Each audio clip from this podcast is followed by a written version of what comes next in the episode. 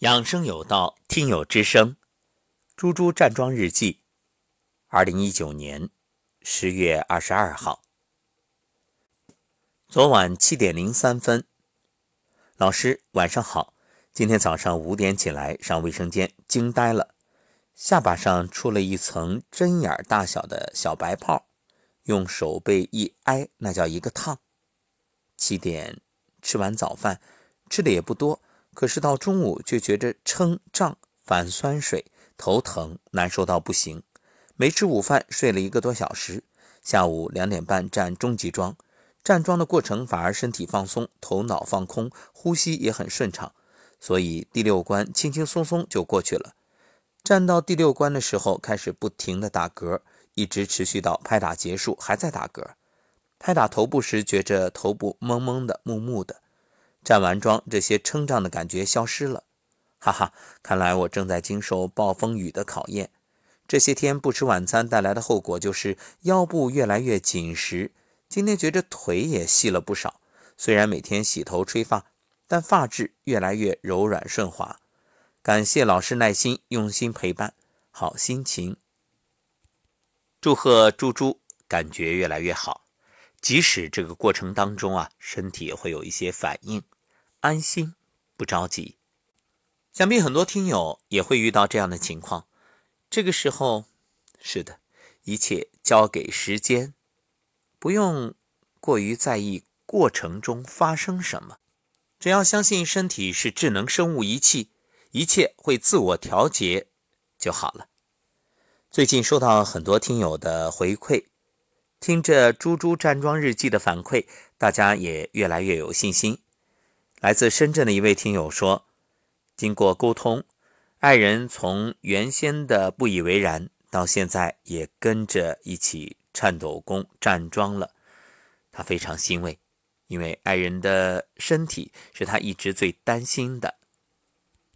所以各位，如果家人不理解，甚至激烈反对，不用对抗，不必解释，一切交给时间。你安心的去站，去做示范，让身体慢慢有变化。事实胜于雄辩。听友彼岸花开说，站桩两个星期，现在手臂有过电的感觉，每天都在用心感受。前几天和朋友吃饭，朋友夸我皮肤变好了。昨晚姑娘也说，我现在脸上的毛孔变小了，好开心。现在一有空就是听着节目，晚上听着入眠，周末呢一边做家务一边听，有点走火入魔的感觉。听友红留言问道：终极装的真言环节是每次站桩都需要说吗？按照引导词上的方法站桩，是不是比一味的只是头脑放空，什么都不想，效果要好呢？一个小时左右的站桩都需要按照引导词上的做吗？跟着中级桩的引导录音练了几次，每次到深呼吸第三关，因为要吸的时间长，呼的时间也长，所以感觉浑身比较紧张。这种深呼吸是要求贯穿整个站桩期间吗？应该怎么做呢？还有头顶百会穴和下面会阴穴垂直成一条直线的时候，身体重心往往在涌泉穴的位置。甚至更靠后一些，无法做到重心在脚掌偏前部，脚后跟也不会有空的感觉，是有一定重力作用的。这种感觉对吗？好，红你好，问题非常棒，我们一一来解答。终极桩的真言环节不是每次站桩都要说，那你可以按照引导词来站，也可以头脑放空，什么都不想，你放着轻音乐。不听节目也没问题，一切呢法无定法，不是说一切都要按照这个引导词来。引导词是给初学者，因为初学者最大的问题是很难静下来，所以头脑会胡思乱想。那听着语音的引导，基本上就可以避免这种脑中的各种想法杂念。还有啊，就是站着不枯燥。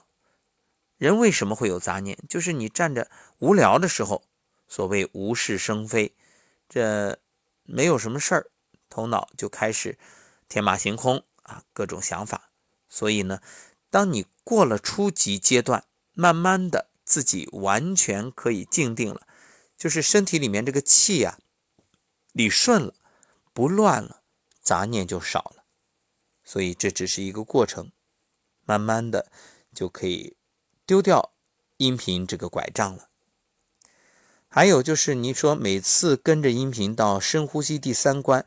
因为吸的时间长，呼的时间也长，感觉浑身紧张。那这个深呼吸是这样啊？因为我录的时候啊，我不可能是照顾到所有的听友，每个人的习惯不一样，每个人的阶段也不同。有的人是刚开始尝试，有的人已经练了一段时间，所以这个呼吸你可以按照自己的节奏来，循序渐进。因为每个人肺活量也不一样嘛。还有就是你说头顶百会和下面会阴垂直一条直线，身体重心无法在前脚掌的位置。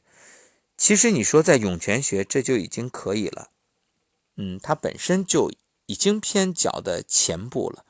还有就是什么呢？成一条直线，微微前倾，这样就好了。所有的感觉都是经历，都是体验，慢慢来。